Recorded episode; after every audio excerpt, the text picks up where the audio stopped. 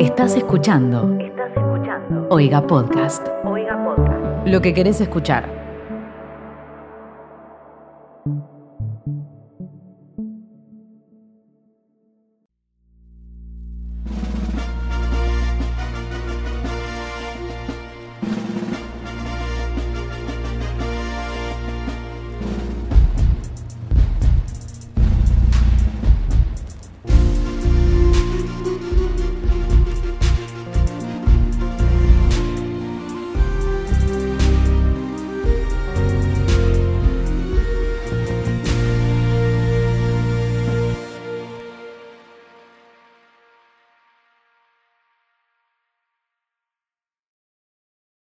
Hola, soy Danu y nunca vi The Deer Hunter. Hola, soy Palo y nunca vi Postcards from the Edge. Hola, yo soy Mika y nunca vi Kramer vs. Kramer.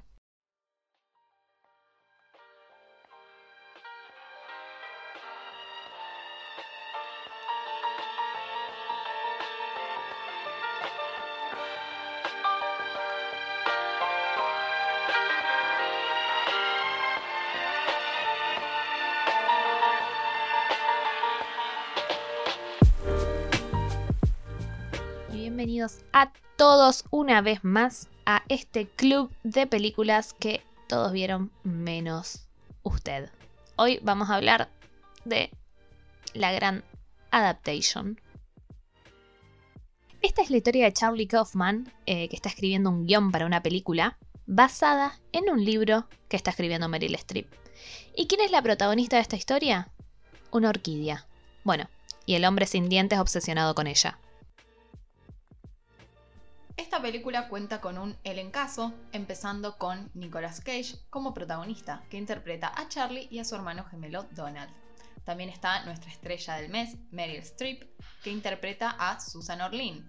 Y por último, Chris Cooper como John LaRoche. También en roles secundarios participan Tilda Swinton, Brian Cox y Maggie Gyllenhaal. El director de esta película es Spike Jones, también conocido por haber escrito y dirigido Her, por la que ganó un Oscar a Mejor Guión Original.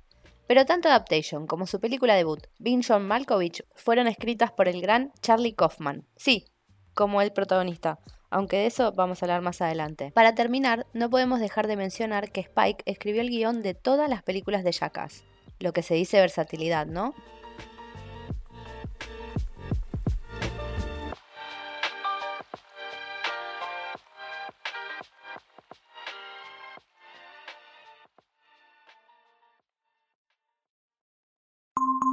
Alerta, estás ingresando a una zona de spoilers.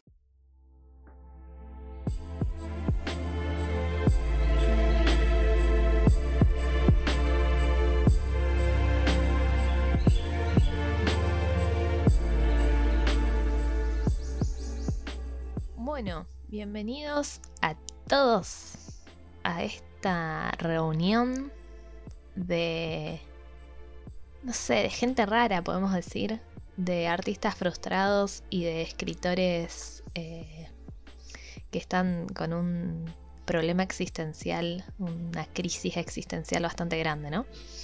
Eh, acabamos de ver una película excelentísima, a mí me encantó. Eh, y quiero saber qué tienen para decir mis compañeras sobre esta locura de guion. Voy a, voy a, mm, a tomar la palabra y por primera vez puede ser que coincida con Micaela plenamente. No, mentira, ya coincidimos. Pero sí, la verdad, película, excelente decisión, excelente elección. Eh, después seguimos hablando, pero hermosa. Yo tenía miedo de lo que iba a decir Danusa. Es que metí intriga a propósito para, para generar engagement. Está bien. Yo creo que esta tal vez sea la película de las que vimos hasta ahora que más me gustó. Nivel, me gustó muchísimo, onda. Chef Kiss. Yo estoy un poco desilusionada que ustedes no vieron bien John Malkovich como para arrancar desde, desde, la, desde el núcleo. ¿Puedo explicar por qué nunca vi Being John Malkovich? Explícanos. O sea, seguramente la pasaron, la pasaron un montón de veces en la tele y yo nunca la enganché. Sí. No miro, casi no miro tele. Pero hace un millón de años que estoy bajando torrents de esa película. Cada seis meses me acuerdo que no la vi y me bajo un torrent y todos se ven para el reverendo ojete. Y por eso no la vi nunca. Y ahora me ¿Sabes dónde la vi? Y uno se ve bien dónde. En Claro Video. Estaría para que Claro Video nos sponsoree. La única persona que utiliza Claro Video es Micaela. Pero te rezafa, boluda. Yo nunca la vi, no sé por qué. Creo que puede ser que me haya pasado algo similar. Y la verdad que tuve muchas ganas de verla, pero no, no, no llegué. No me dio, me dio tiempo. A ver, nosotras creemos que si ustedes están escuchando este capítulo es porque ya vieron la película y no se están spoileando. Porque entonces no, no sería redundante. Pero básicamente esta película empieza mostrando el set de grabación de Bean John Malkovich. Porque son como que ex- viven en el mismo eh, Univer- multiverso universo. Kaufman. Exacto. Antes de seguir, porque recién hice un, un lío. Yo estoy viviendo en una ciudad en donde hacen como 45 grados, entonces si escuchan un sonido extraño es porque tengo el ventilador prendido y no voy a sacrificar eh, mi cuerpo por el sonido, les pido mil dis. Si Y no yo vivo en una casa donde está llena de hinchapelotas. También. Así que. Acá, acá de fondo está mi papá cosiendo. Así que si escuchan una máquina de coser. Al final estamos, estamos nosotras en una película de Kaufman. Al Es final. literal grabando una este película de. Kaufman. Mal. ¿Ustedes vieron pelis de Kaufman? No tiene muchas. Sí, yo vi varias. ¿Cuál viste? Vi, vi escritas por él. Escritas por él, bueno, vi, vi, eh, vi John Malkovich, Adaptation. Vi El eterno resplandor de una mente sin recuerdos. Hermosa, Eh, hermosísima. ¿Qué más vi? Después vi dirigida por él y escrita por él Synecdoche New York. Synecdoche New York. Y. mm, ¿Cuál más? Y la última que salió que es I'm Thinking of Ending Things. Yo no vi ninguna. Vi Adaptation nada más. Yo vi eh, I- I'm Thinking of Ending Things. la- no sé, no me terminó de cerrar. Sinecdo que siempre la quise ver, nunca la vi. Eterno Resplandor me encanta. Y la que quiero ver es Anomalizo.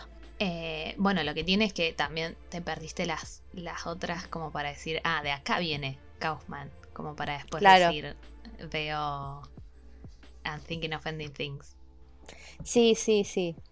Porque Rara. lo que tiene mucho este, este guionista también es que busca situaciones que, que, que te hagan sentir incómoda, onda físicamente, que no, no- es raro. ¿Vieron cuando en Adaptation está, está en el set filmando y se ve como que, esto es un mini spoiler de, de Being John Malkovich, eh, que están como eh, el set de grabación, el lugar es como un lugar bajito. ¿Se dieron cuenta? Sí, sí, sí. Sí. Sí. Bueno, lo que pasa es que el protagonista labora en una oficina que está en el séptimo y medio piso, que es un piso que está entre el séptimo y el octavo. Entonces es una locura porque el tipo está ahí y vos te sentís muy incómoda, es como claustrofobia. Yo vi Sí, sí, sí. eso. Sí, Yo es vi, entonces- eso. Yo empecé a verla. Seguramente. Entonces, me acuerdo mucho de, de Catherine Kinner en- y me acuerdo de, mm, de que él va arrastrándose hasta llegar a, a- al lugar. A la mente. Wow. Eh, sí, es increíble. A ver, me encanta cómo arranca esta película con John Malkovich diciendo, che, eh, Sí, sí. acelérenle porque toda la gente acá que tiene puesta esta máscara mía la está pasando para el ojete. Tipazo. John Malkovich es un tipazo. Puedo decir que me pone mal no haber visto ninguna película de él. Tipo, no lo puedo creer. Y Eterno Resplandor nunca la vi y siento que me va a hacer mierda. Tipo, ver a Jim Carrey sufriendo me va a, me va a destruir. Pero ahora la voy a ver porque me siento mal por no haberla visto. Eh, y otra cosa que quiero decir, que cuando Micaela dijo que busca cosas que te hagan sentir incómodo, a mí lo que, lo que me hizo sentir muy incómoda a nivel casi miedo es Nicolas Cage. Que haya dos Nicolas Cage. Sí, dos, sí. su cara, sus expresiones. Cuando van en el auto, que lo tienen secuestrado a Charlie y Donald está atrás y solo se le ve la carita tapada por la ropa, nunca sentí tanto miedo en mi vida. Sí, sí, es, es tétrico. Nicolas Cage es tétrico. Vas a soñar con la cara de Nicolas Cage. Aparte le hicieron rulitos como Charlie Kaufman. Excelente. Son muy distintos igual, tipo, Kaufman es... Sí. Cual- o sea, un... Lo que tiene esta película también. sí, también. Como bueno, le no sé. pusieron, le pusieron un traje de, de gordo a, a Nicolas Cage. Sí, se nota, se nota. O sea, se nota que, que no es su cuerpo, bueno, no sé cómo decirlo. Sí, tampoco es que vimos tanto a Nicolas Cage en cuero, no sé. No, no, no por eso, pero como que se nota que no es un cuerpo que está engordado, sino que está artificialmente engordado. Ah, claro. Sí, sí, sí. No es Christian Eh. Bale que se come 20 días Big Mac y después hace la dieta de la sandía y baja 64 kilos en un mes. Bueno, Wow. qué poder de, de, de tu cuerpo, de qué control de tu cuerpo. Sí. Eh, Igual. No es muy sano igual. No, No. tengo que dejar de decir eh, así que voy a hacer Eh, hasta que bueno. me acuerde.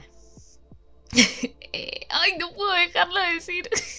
yo quiero que vayamos un poquito, hablemos un poquito de nuestra diva del mes, Meryl.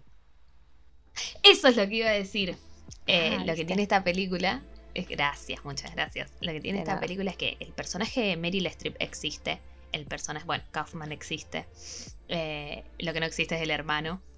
No sé si no, sabían. claro, Eh, me imaginé que no. Es fantástico que Donald Kaufman, que no existe, que no, no tiene un hermano Kaufman, eh, aparece como guionista. Tipo, le dieron el crédito de guionista de la película. Eh, aparece como que la Sí, escribieron los y lo dos. nominaron. Fantástico. Excelente, excelente. Hermoso guiño. El único que no existe es el hermano, el, el Cindy, ¿existe? ¿Quién? ¿El sin dientes? Ja, Sí, existe. Sí, sí, sí. sí es- el, ¿Ah, libro sí? El ladrón de, el libro El ladrón de orquídeas existe. O sea, existe toda esa historia. Lo que existe Ah, no es sabía. este multiverso Kaufman del guion de la película. Que, que Kaufman estaba escribiendo la película, eh, adaptando el guion El ladrón de orquídeas. Y salió con esto. Claro. Qué tipazo. Qué mente, mm, qué mente Es maravillosa. una, es una película. Es, es una película Sí, y dentro estás de lo viendo- que hubiera pasado. de- Claro. Sí, sí, sí, sí. Y estás viendo nunca al tipo que está el- intentando escribir el guion de esa película todo el tiempo. Sí, sí, sí. Y que la está pasando para el ojete. Porque la está pasando para el ojete, pobre. Y lo que me llamó mucho la atención es imagínense a la mina que interpretó a Meryl Streep. eh, no, que Meryl Streep interpreta que ella, ella tipo nunca quiso matarlo a Kaufman. Yo leí en Wikipedia que cuando le plantearon a ella que la historia iba a ir para ese lado, medio que obvio no le gustó. Y no, claro. Eh, pero después como que todo bien. Es ficción. Pero yo, Susana. claro, pero yo creo que no se trata sobre eso. Se trata como que el, el elemento del libro y, y el guion es una excusa para escribir este otro guion. Como que agarra personas y cosas de la vida real y las hace, las transforma, las cambia en suyas. Excelente. Magnífico. Un recurso recontra extraño y, e interesante. A mí me gustó tanto que me dio bronca. Ah, Porque me, me- genuinamente me dio bronca de que es. ah, son todo- es, es realmente, no le podés criticar nada. Y es eso que todos los peteros de cine dirían: Kaufman, porque el cine de Kaufman. Y sí, la concha de tu hermana, sí. Es, es increíble. Y me da bronca que sea tan bueno. Porque le va a gustar a todos los peteros. no, mentira. Es muy bueno. Es, es muy excelente. Tipo, yo quedé alucinada. No me, no me lo esperaba ni ahí. Eso también. Siempre hablamos de que casi siempre todas las películas las vemos sin saber nada. Eh, yo de esta película no sabía absolutamente nada. No sabía nada de Kaufman, no lo puedo creer. Pero bueno, sorprendida para bien. Me gusta enterarme de las cosas así, de esta manera. Escribieron de la escuela de mundial de cine diciendo que van a rechazarte como miembro por no haber sabido nada de Kaufman. Sí, perdón. Fallé como insoportable de Twitter. me, me van a cerrar el letterbox. Claro, yo la había empezado a ver y me acuerdo mucho de, mm, del, de la, la Roche, no sabemos cómo se pronuncia, así que le vamos a decir la Roche. Me acuerdo mucho de la Roche, de, la, de las primeras escenas que muestran de él buscando las orquídeas en como en esa selva medio rara, qué sé yo. Em, nada que ver, pero una de las cosas que me encantaron era que se falopeaban con... la- me pareció buenísimo. Tipo, era lo que menos me esperaba. ¿Entendés? Tipo, no me esperaba que terminaran siendo dos faloperos. eh, Pero para mí, teniendo- Él no se fal él, él te- él tenía una obsesión un poco rara con la orquídea. No sé si para mí ella después lo buscó, obviamente, porque encontró la falopita ahí.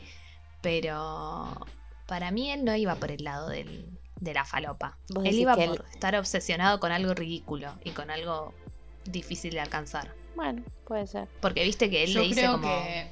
como, ah, sí, ellos se drogan con eso. Te lo puedo sacar si quieres. No es como algo que él tal vez lo hacía. No, no, él no lo hacía, pero después con ella sí. Ah, sí. Tenían alto laboratorio de orquídeas. Sí. Otra cosa que me, me fascinó fue que, no, además de que no tenía idea de nada, obviamente no tenía idea de que estaba Tilda Swinton, tipo de personaje secundario, que estaba Maggie Gyllenhaal impactada. Brian me quedé muy sorprendida para bien, sí. Yo lo veía, lo veía cuando vi la peli y dije, ¿dónde lo conozco? Y claro, es el de Succession. Pero no vi Succession. Tal vez algún día la vea. Véanla, véanla, véanla, es un serio.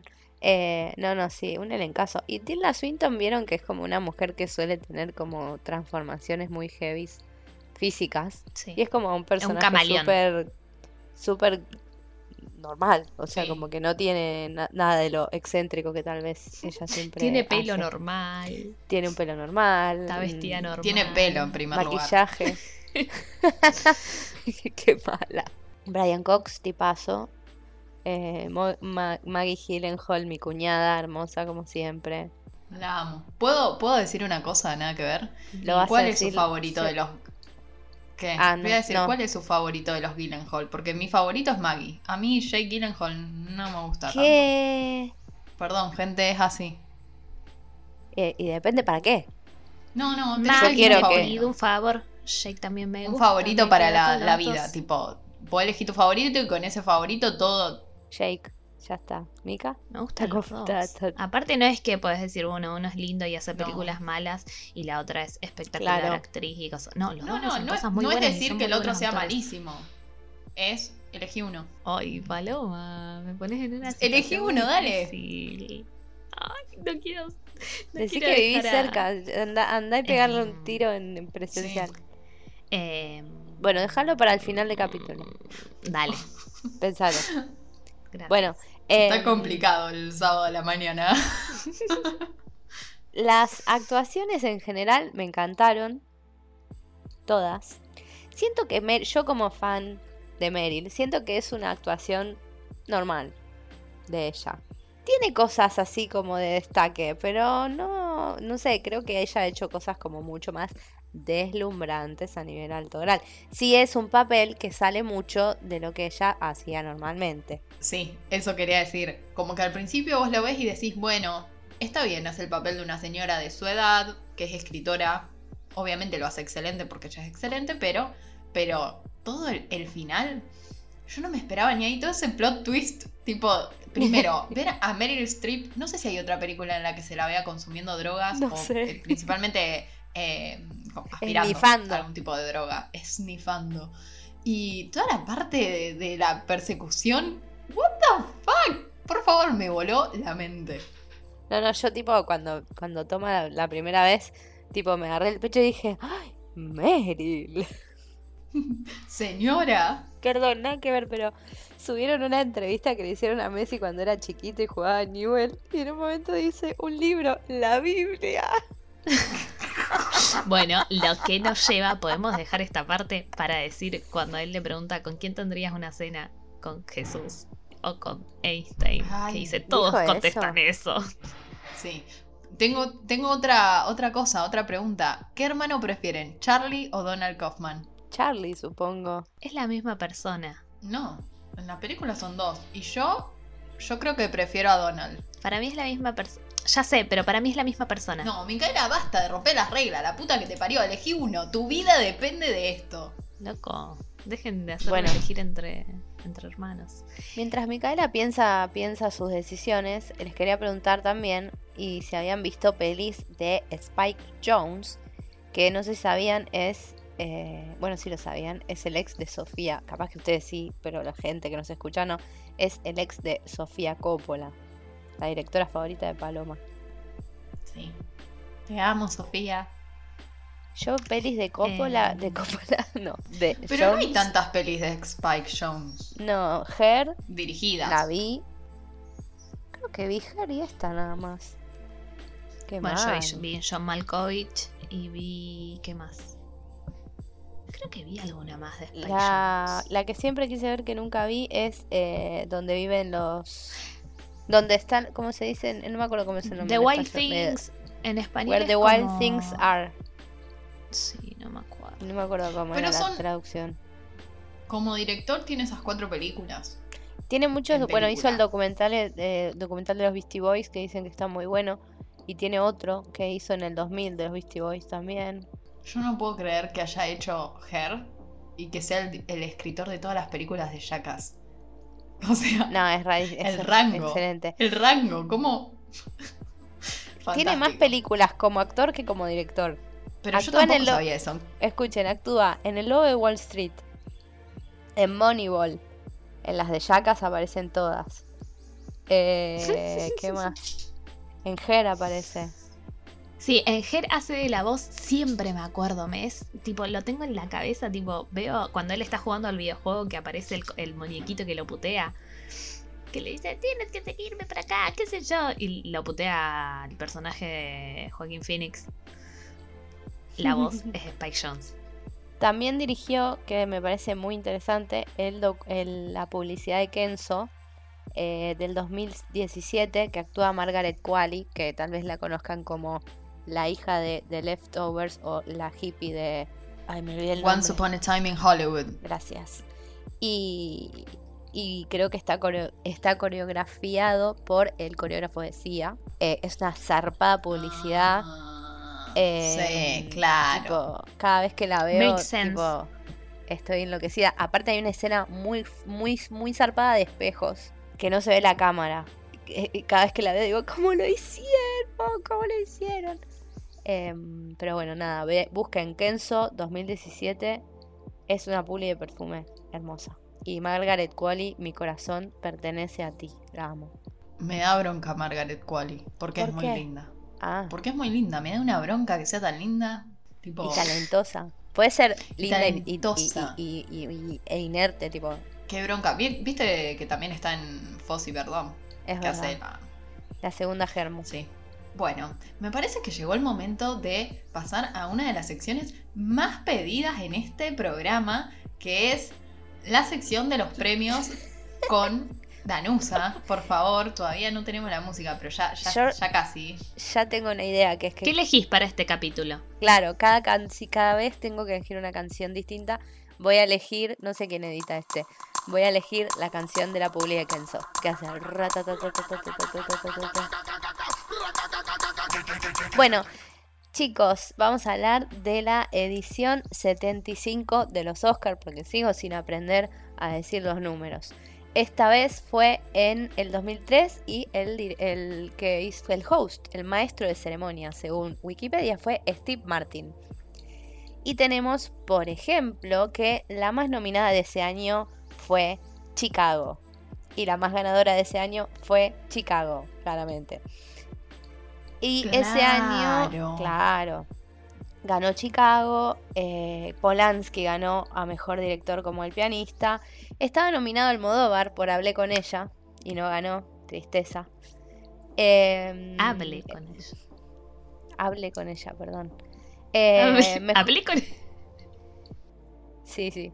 Eh, mejor actor estaba nominado Nicolas Cage, pero no ganó porque ganó Adrien Brody por el pianista. Mejor actriz ganó Nicole Kidman como Las Horas, que claro, Las Horas también está Meryl.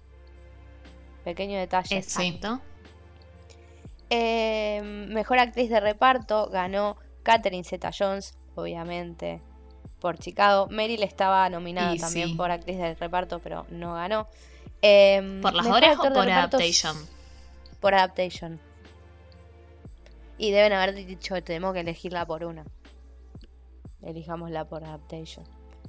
Eh, mejor actor de reparto, sí tenemos un ganador para adaptation, Chris Cooper, es decir, La Roche le ganó a Ed Harris, a Paul Newman, a John C. Reilly y a Christopher Walken. Ojo. ¿Eh? Con bastante complicado. Mejor guion original sí ganó Almodóvar. Hermoso. Que le ganó a Cuarón. Por tu mamá también. ¡Ay, Paloma- es verdad! No le estoy viendo la Sí, cara a Paloma, pero supongo que está, está así como conflictuada.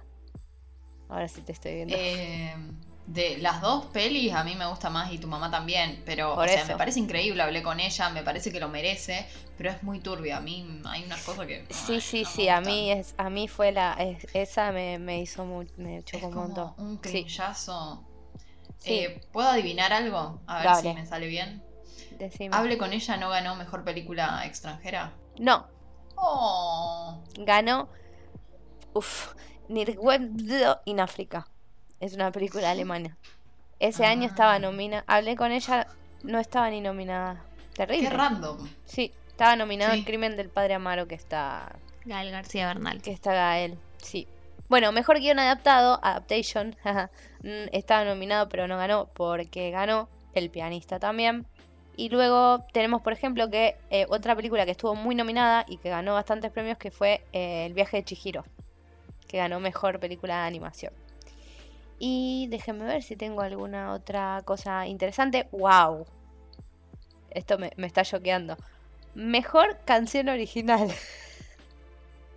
Ganó Lose Yourself de Eminem Por, Ah, por- claro. ¿Coso? por la peli. Eight Miles. Eight Mile. Por la peli Eight Mile, exactamente. Y después rápidamente les cuento que El Señor de los Anillos, las dos, las dos torres ganó mejor edición de sonido y mejor sonido ganó Chicago. Edición de vestuario también Chicago. Montaje también Chicago. Y bueno, nada más, nada más para decir. Ah, y Meryl hizo la entrega al Oscar honorífico para Peter O'Toole. Así que Meryl no levantó su estatuilla, pero levantó la ajena para dársela a otra persona. Hermoso. Claro, sí, era, estaba muy complicado porque Chicago es. Nada, ya saben lo que es. Tremendo. Bueno, em, ¿Puedo decir una cosa sí. que antes me recordaron? Eh, me gustó cuando que en la película aparezca y que tenga un significado, que tenga un- que aparezca en, unas- en momentos muy importantes, es la canción Happy Together. Que creo que, capaz que hay una boludez, pero creo que es como muy usada para, para marcar momentos importantes en el cine. O sea, por ejemplo, la película de que se llama Happy Together de este director que no me va a salir el nombre, Won Car algo. Me pone muy mal, pero es muy conocida la que está filmada acá en Buenos Aires, que son básicamente dos extranjeros de China. Ah, Happy creo. Together. Happy Together. Eh, la película Wong se llama así por la Wai. canción Wong Kar Wai. Perdón, no Homosexuales de. Hong Kong que viven en Argentina. En Claro, no, son chinos, son de Hong Kong. Está Eh, muy bien. la descripción. Es increíble, a mí me re gustó la película y como que la canción es súper icónica en la película y acá también. Y nada, es muy linda la canción. Y además siempre me acuerdo que... Que la canta Amelia, sí. Sí, Mm, Amelia, una gran artista de esta ciudad. Creo que la primera vez que la fui a ver hizo un cover de esa canción y estábamos todos como, wow. Tipo, nadie se esperaba que ella haga un Sí. cover de eso. hermoso. Amelia, búsquenla en Spotify como Amelia. Y, y siguiendo esto, eh, ¿ustedes esperaban que se muera Donald? Yo me esperaba que No. cuando estaban eh, huyendo, yo pensé que lo iban a querer matar y que, lo- y que Donald tipo se iba a sacrificar, tipo se iba a poner como para que le peguen un tiro a él. Pero cuando van en el auto, no, no, toda la escena que, que toda la escena del choque me parece fantástica y súper gráfica. Como Zarpada. Es cuando muy chocante, cae- sí. Cuando sale el cuerpo del auto. Cuando, cuando cae en el piso es como, chao. Sí, Yo y cuando le ves no la pensé que iba a así, abrir los tipo, ojos. con el cuello más o menos quebrado y que le canta la canción, ay, se escuchó un, mi nariz horrenda. Eh, no, quedé impactadísima. Sí. No me Creo lo que líneas- tampoco. En líneas generales eh, es una alta peli, pero porque creo que lo que atrae mucho es todo esto esta meta que hay constantemente entre que esto que decía Mika, que es un libro que es de verdad y que, encima el director existe, pero está planteado de otra manera y que está hablando del libro que realmente está adaptando a la película. y Nada.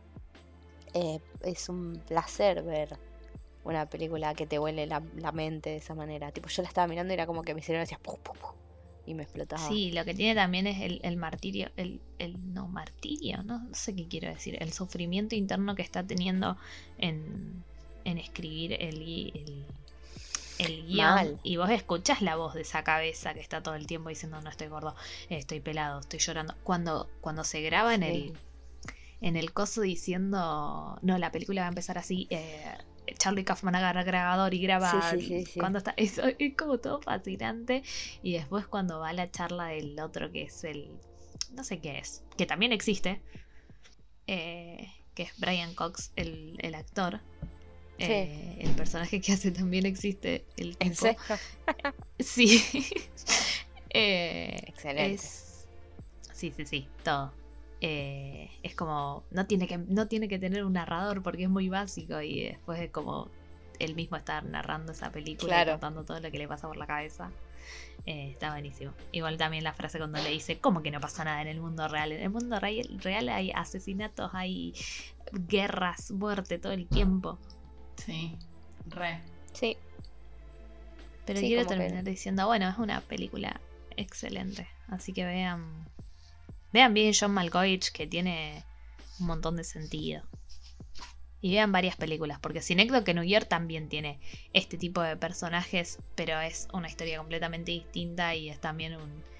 Es, es- creo que es un director de, de teatro, si no me equivoco, no me acuerdo mucho ahora, pero también teniendo este- esta crisis y queriendo crear su obra maestra. bueno, habrá que verlas. Más para la lista de pendientes. Bueno, y terminando con este episodio, les voy a preguntar. Les voy a preguntar cuáles son sus reviews y sus frases favoritas, que esta película nos invadió de frases excelentes y muy. Ah, muy. La palabra que quiero decir es muy. ¿Muy qué? accurate. Perdón. Y muy accurate. Eh, bueno, eh, bueno, y frases muy accurate. Que empiece la que quiera, no, que, que, que- que empiece la batalla, no, que empiece Palo, que no la estoy escuchando. Mi review de Letterboxd favorita eh, es muy larga, pero a mí me gustó la primera oración. O sea, no es que no estoy de acuerdo con el resto, sí, pero no voy a leer tipo los 80 párrafos. Es de un tal Nire, un nombre medio raro, y le dio 5 estrellas a esta película.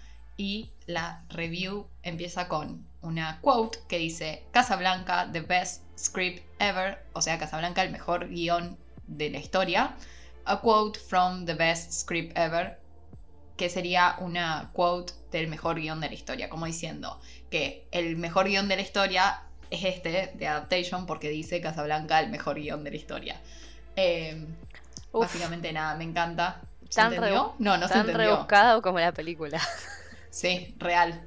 Eh, pero bueno, me gustó muchísimo cuando, cuando el, el que da estas charlas que están en el bar hablando con Charlie y le dice que los que escribieron Casablanca eran dos hermanos también. Eh, nada, me fascinó porque además me encanta Casablanca. Así que, de acuerdo. Y mi frase favorita es eh, cuando Susan es bastante larga también porque todas las frases de esta película creo que son bastante largas, pero cuando Susan dice que hay muchas ideas y muchas personas y muchas cosas en el mundo y que la eh, ella empezó a creer en que la razón para que te importe algo tan apasionadamente, que algo sea tan que se convierta en tu pasión, es que reduce el mundo a un tamaño más manejable. Y me gustó mucho porque es verdad, tipo como que me gusta en el sentido del personaje de ella, que ella como que sentía que no tenía ninguna pasión y que nada le importaba tanto y que se dio cuenta de que la Roche, que está, o sea, parece medio chiflado, pero que siempre tuvo un montón de pasiones, onda, durante, que es lo que decía ella, que durante toda su vida de repente estaba obse- obsesionado con algo y después dejaba de estarlo y se obsesionaba con otra cosa. Eh, y nada, eso, me gustó.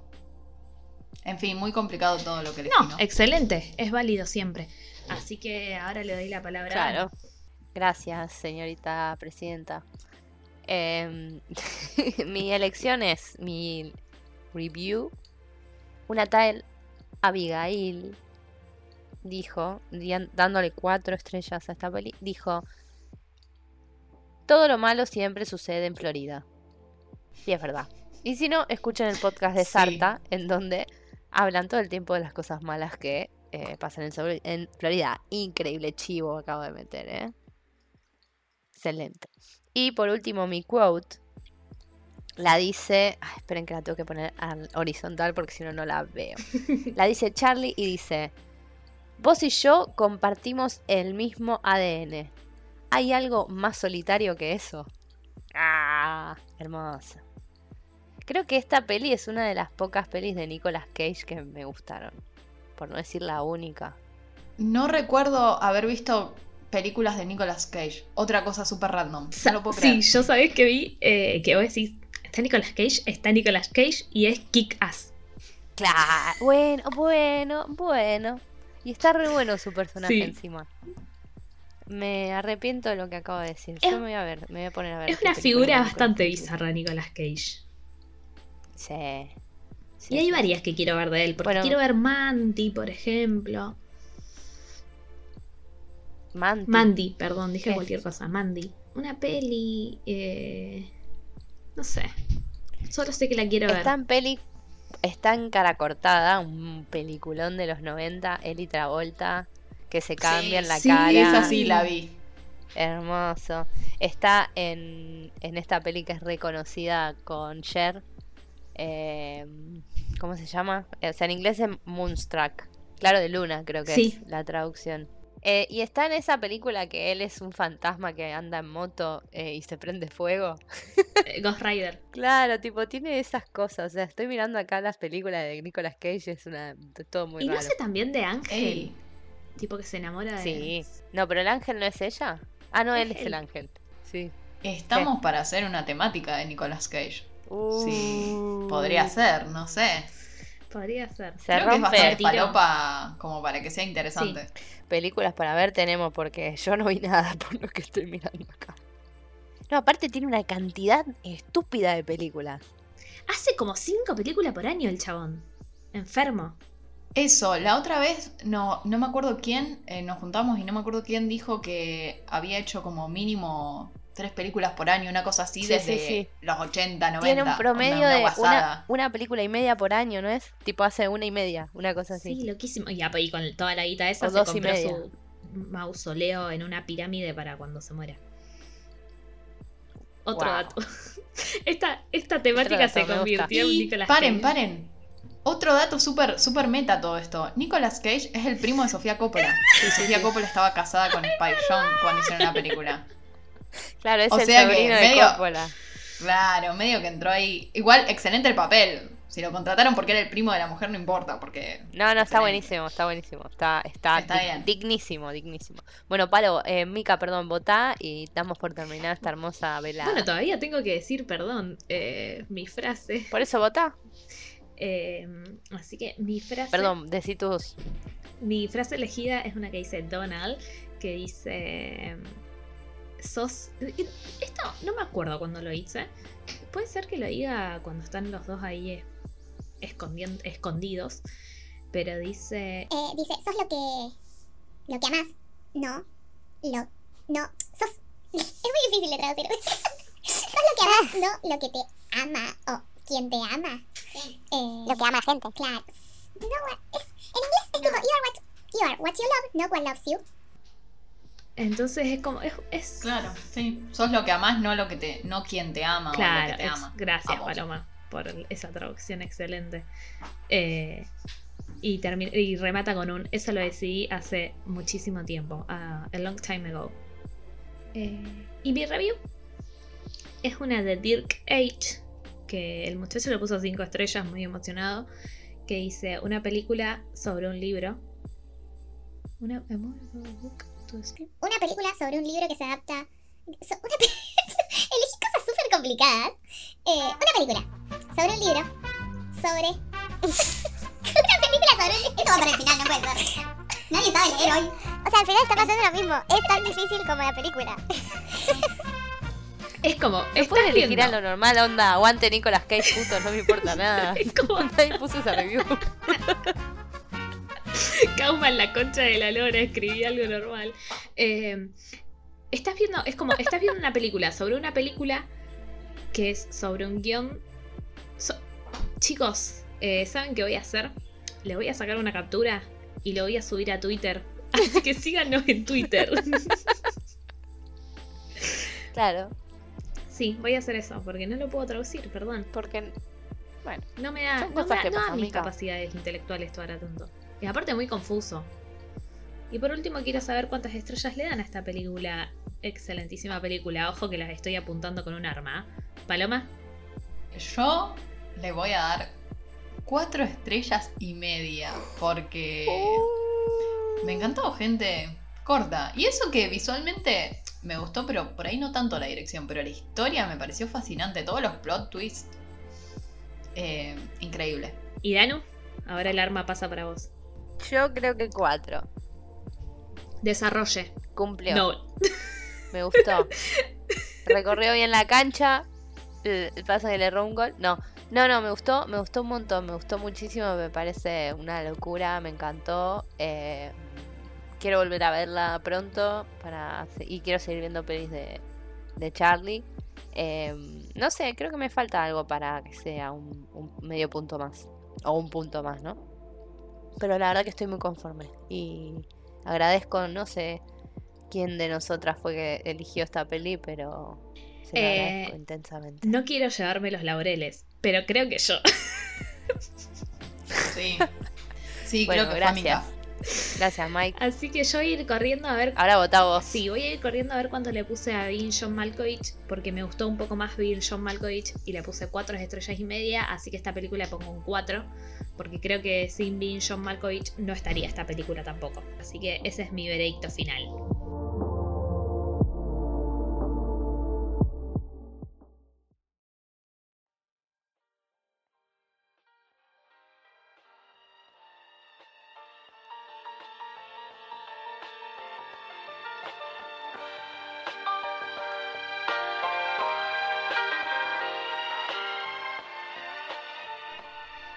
Como a esta altura espero que escuchen esta parte y no corten el capítulo antes, ya deben saber que este es un, oh, un podcast que, que este es un podcast de Oiga, que este es un podcast de Oiga No la pueden seguir a la productora en las redes sociales que los encuentran como arroba oiga podcast para enterarse de todas las novedades de este podcast y de los demás podcasts del multiverso podcast.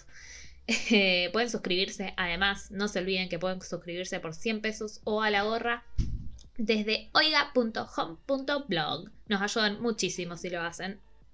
También, como siempre, les recordamos que nos pueden seguir en Twitter, arroba el Club Podcast. Ahí siempre subimos información y aparentemente va a estar la review de Letterboxd de Micaela, que no puedo pronunciarla.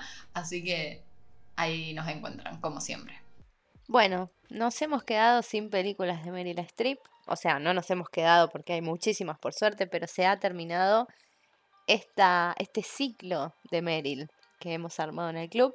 Sin embargo, nos queda un capítulo más, el cual eh, la semana que viene hablaremos de Meryl en general, las pelis que vimos y nos gustaron, las pelis que nos vimos, su vida privada, vamos a hablar de sus chismes, sus amores, sus hijos, todo. Vamos a- a desglosar entera, les vamos a contar nuestras películas favoritas de Meryl, les vamos a contar de estas tres pelis cuál nos gustó más y les vamos a anunciar la temática del mes que viene. Así que nos retiramos, amigas, un placer compartir con ustedes nuevamente este espacio. Y a todos ustedes del otro lado, muchas gracias y nos vemos el lunes que viene a la misma hora por el mismo canal. Adiós. Adiós. Ay, buen fue un coro. Armonizado.